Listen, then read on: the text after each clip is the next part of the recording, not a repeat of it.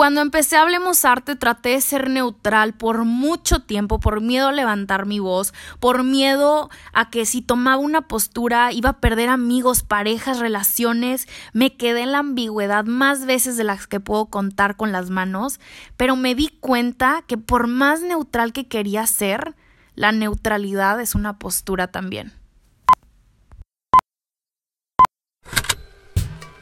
Con Hablemos Arte vamos a hacer que hablar de arte sea algo común, aunque no sea nada común y que sea de todos, no solamente el experto.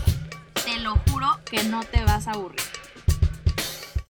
Buenos días a mi gente bonita, hablemos arte. Bienvenidos a un nuevo episodio del podcast. Estoy feliz de tenerte regreso conmigo otro miércoles aquí y más porque hoy estamos de super fiesta. Hoy 7 de octubre es mi cumpleaños primeramente y dos porque esta semana también cumpleaños Hablemos Arte.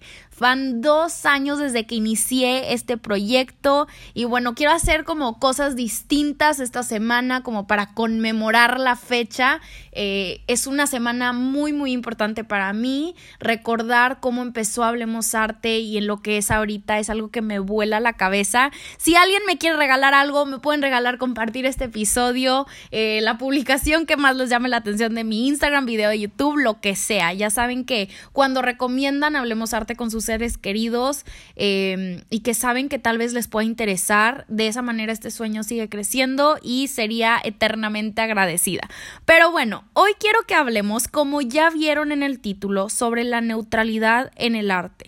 Y esto es algo que está bien ligado con este proyecto que tanto amo. Así que bueno, quiero hablar de eso, ponerles ejemplos de movimientos, de artistas que nos hablan de esta neutralidad o de la falta de neutralidad, una recapitulación de lo que han sido estos dos años para mí, mi proceso, tal vez algunos behind the scenes que yo he sentido. Así que bueno, corre y se va corriendo con el inicio de todo esto. Desde que empecé Hablemos Arte, les tengo que ser bien sincera, y creo que ya lo he dicho antes, pero yo quería que fuera una página solo de puros facts, ¿no? De información desglosada, de análisis de obras, que esto es puramente técnico e historia y nada más. Jamás quise que fuera un blog de opinión porque aparte de que yo sentía que no estaba lista para darla, me daba mucho, mucho miedo. Me aterraba el hecho de que si yo daba mi opinión podría ser súper polémica y no porque tenga una opinión polémica, pero por, por miedo a que me criticaran o que me juzgaran, ¿no? Quité esa opción de la mesa por completo y me dediqué a enfocar Hablemos Arte como una página de información con el único objetivo de que una vez que ellos tuvieran o que ustedes tuvieran todo el contexto de la historia, que pudieran discutirlo y que crearan una conclusión al final de cada artículo que yo escribía en ese entonces. Pero ¿qué pasa? Con el paso del tiempo y de manera muy inconsciente, porque no fue algo definitivamente que decidí un día, me levanté y dije, ay, voy a dar mi opinión, no, pero empecé a dar mi perspectiva del arte y todo me empezó a hacer a mí al menos más sentido me di cuenta que para poder abrir el foro de discusión que yo quería que fuera Hablemos Arte, que la gente me diera su punto de vista, que discutiéramos, reflexionáramos o reflexionáramos o que hiciéramos una introspección profunda, yo también tenía que alzar la voz.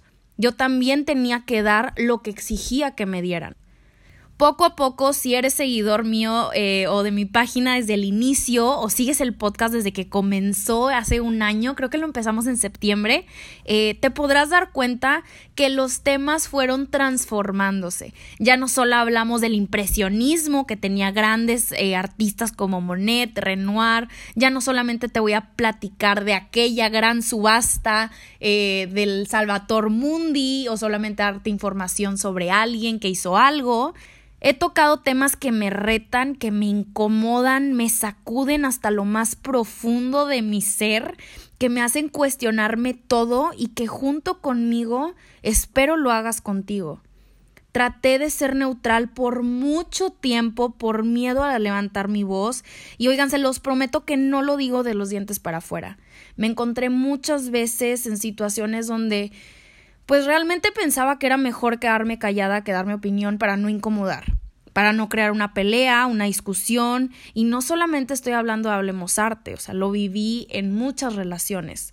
Traté de no tomar posturas para no perder amigos o parejas, me quedé en la ambigüedad más veces de la que puedo contar con las manos. Y me di cuenta que por más neutral que yo quería ser, en el arte, en mi trabajo, con mi pareja o relaciones, en mi entorno, la neutralidad es una postura también. La neutralidad nos habla de un lugar cómodo, pero que no está necesariamente correcto. ¿Qué hubiera pasado si en el arte o si artistas se hubieran mantenido neutrales en situaciones que se necesitaba alzar la voz?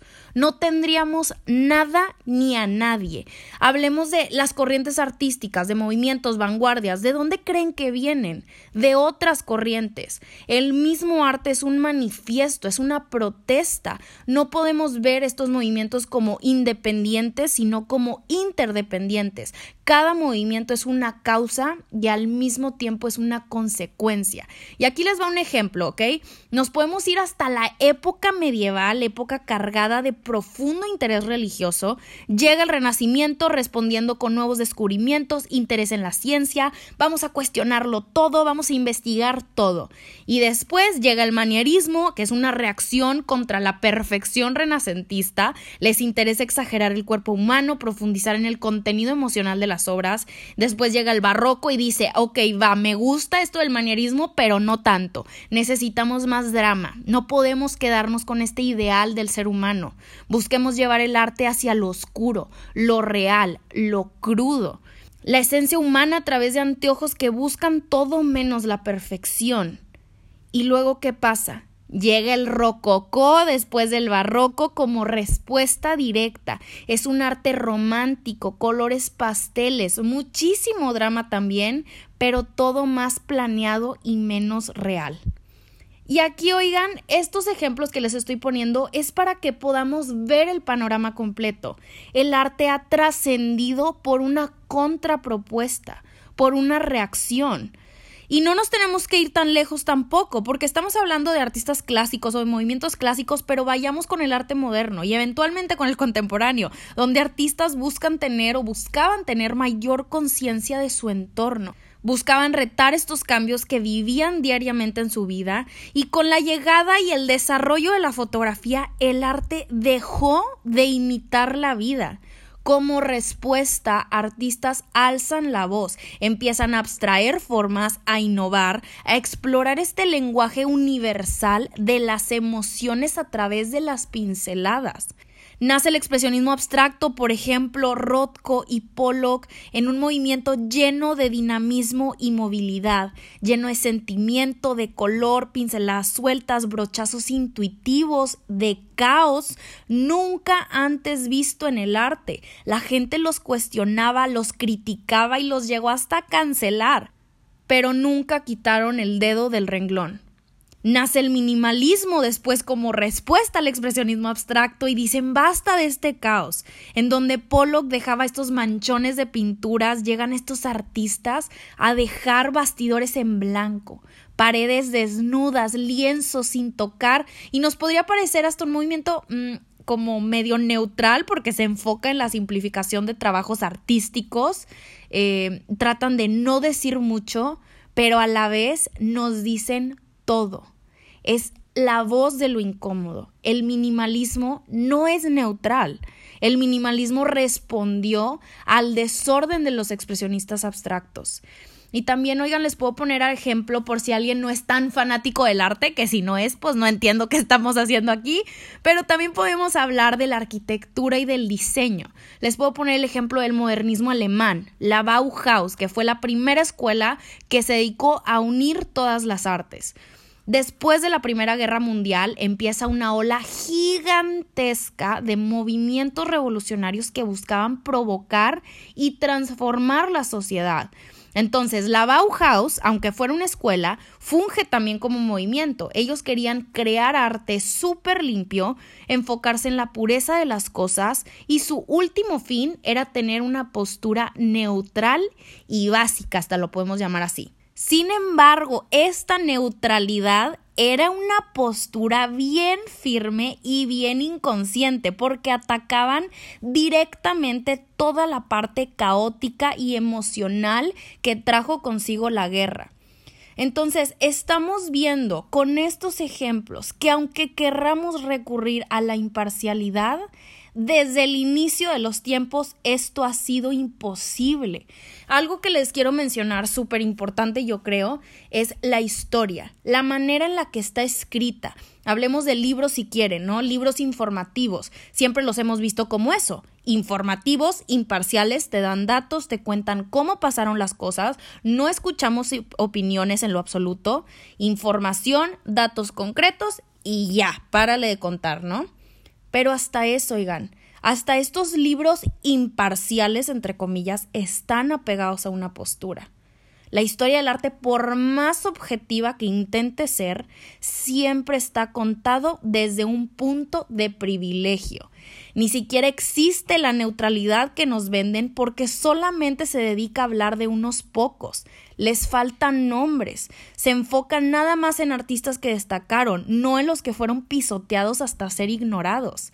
Aunque sea una ciencia, una verdad absoluta que está comprobada, escuchamos ligeramente cómo está sesgada e inclinada hacia una postura creo que es necesario, y aquí un paréntesis, eh, que se haga una revisión de contenidos históricos que contemplen el arte desde otra perspectiva, no desde el punto que siempre le hemos visto.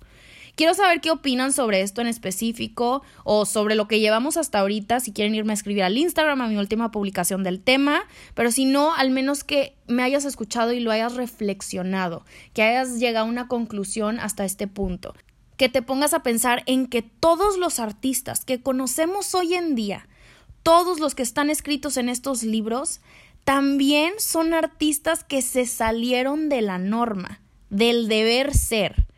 Les dijeron, así se hacen las cosas y ellos dijeron, pues no quiero. Y terminaron haciendo todo lo contrario son nada más aquellos los que se rebelaron contra la normalidad, los que se negaron a ser neutrales, los que alzaron la voz y le demuestran al mundo por qué lo están haciendo.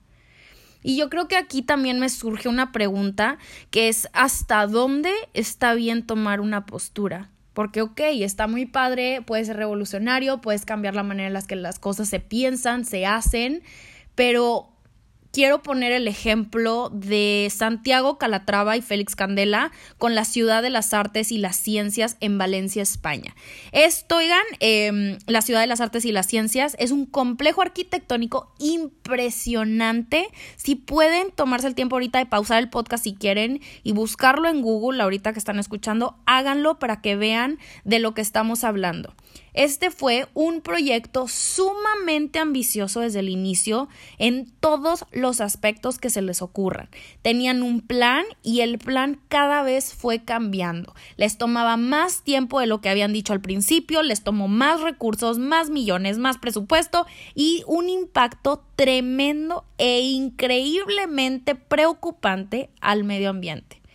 Como este ejemplo que les pongo, hubo muchos artistas, muchos diseñadores que creen que es necesario eh, crear su propio, como su propia marca, su propia firma o su, su brand signature, ¿no? Y muchas veces recurren a soluciones que son nada coherentes con lo que quieren hacer, ¿no? Es solamente para que tú como espectador o que consumidor sepas de quién es, ¿no? El ejemplo también que les podemos, eh, podemos hablar es el de Zaha Hadid, que sus obras son súper fáciles de identificar porque creó, logró crear su propio estilo, pero a costa de qué? Sus obras están hechas en contextos muy, muy... Eh, llamémoslos curiosos, nada coherentes. Entonces, este es un ejemplo de hasta dónde están dispuestos estos artistas a ir con tal de no permanecer neutrales o no pasar por la tangente, ¿no? Este afán del autor, ya sea arte, diseño, lo que quieras, con afán de destacar las cosas en las que pueden llegar a ser. Yo creo que a diferencia de Calatrava y Zaha Hadid, eh, arquitectos muy ambiciosos que crean complejos importantes, pero como les digo, muy fuera de contexto, sin importar a quién se lleven de encuentro. Tenemos a Oscar Niemeyer, el arquitecto que se encargó en los años 60 de meterle a los gobiernos un chip de que no tienes que hacer una ciudad por partes, sino como un todo, ¿no? Él es uno de los originales que trajeron el urbanismo al día a día, por ejemplo, la ciudad de Brasilia, que está diseñada por él. Brasilia, la capital de Brasil, es una ciudad que a diferencia de Madrid, Ciudad de México, que también son capitales, y donde están todos los palacios de gobiernos, donde todo sucede ahí, en Brasil esto sucede en Sao Paulo, aunque Brasilia sea la capital. Y esto es porque Brasilia fue construida para ser una ciudad administrativa. Ahí se lleva el orden del país entero.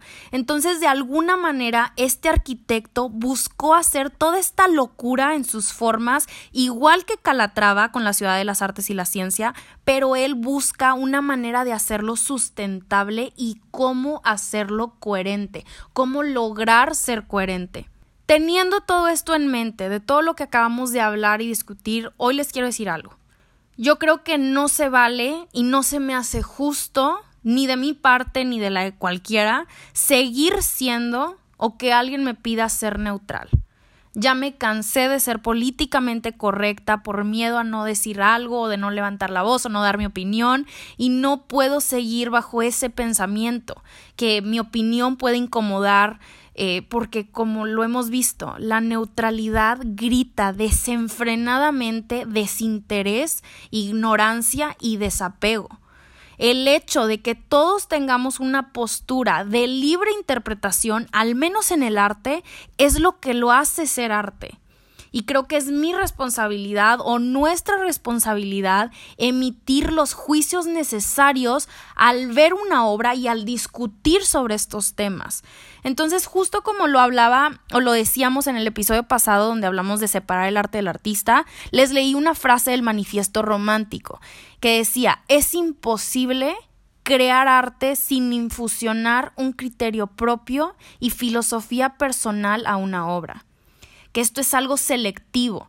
A pesar de no plasmar algo personal, el autor siempre trae consigo cosas metafísicas y aunque tratemos de mantenernos neutros, neutrales, seguimos poniendo nuestro granito de alguna u otra manera. El arte necesita emoción y reflexión y en el arte lo único que trasciende, como lo mencionamos, son las contrapropuestas. Así que seamos políticamente incorrectos, si lo quieren llamar así. Basta de ser estas personas tibias, de estar viviendo en escala de grises. Estamos en momentos donde hablar desde un lugar de privilegio en el que no te ves involucrado en la causa es incoherente. Pero también no se confundan y no cambien esta narrativa lo que quiero llegar con esto. Siempre, siempre, siempre hagámoslo desde un lugar de conciencia y respeto. No impartamos opiniones sin esto. Así que con esto quiero terminar. Em, creo que Hablemos Arte ha cambiado muchísimo a través de estos dos años. Estoy sumamente feliz y contenta en dónde estamos ahorita, pero también, oigan, ya siendo como un poco no tanto de arte, esto también me ha cambiado muchísimo a mí, me ha cambiado la manera de ver el mundo, no solamente el arte, la forma en cómo me relaciono con personas, en cómo pienso, en cómo hablo, lo que siento, no sé, em, siento que lo digo muy seguido, pero de verdad estoy muy agradecida de tenerte a ti escuchándome cada miércoles, de que veas los videos que escribo, que les grabo, y, y los temas que discutimos. Creo que no hay nada más bonito que tener una comunidad de gente interesada en los mismos temas y, y no solamente de, ay, vamos a buscar información sobre tal artista, pero de cuestionar y reflexionar, profundizar, es de las cosas que más me vuelan la cabeza. Así que ah, si terminaste de escuchar este podcast, si has escuchado algún otro, si has visto algún video, has comentado en alguna publicación, me sigues en Instagram, te has inscrito a alguno de mis cursos, te he visto en la calle, lo que sea, te agradezco desde el fondo de mi corazón y que sepas que todos los días en Hablemos Arte se trabaja para seguir acercándolo a más gente para que el mundo se dé cuenta que no necesitamos ni ser expertos, ni ser estas eminencias del mundo para poder discutir y platicarlo con una persona que queremos. Así que bueno, mi team secreto, muchísimas gracias por llegar hasta esta parte del episodio. Ten por seguro que Hablemos Arte se va a convertir en lo que, en todo lo que tú esperas en los próximos dos años también. Así que gracias por acompañarme en este recorrido increíble, difícil, pero muy, muy, eh, muy bonito. Este, les mando un abrazo muy, muy fuerte y hablemos arte la próxima semana.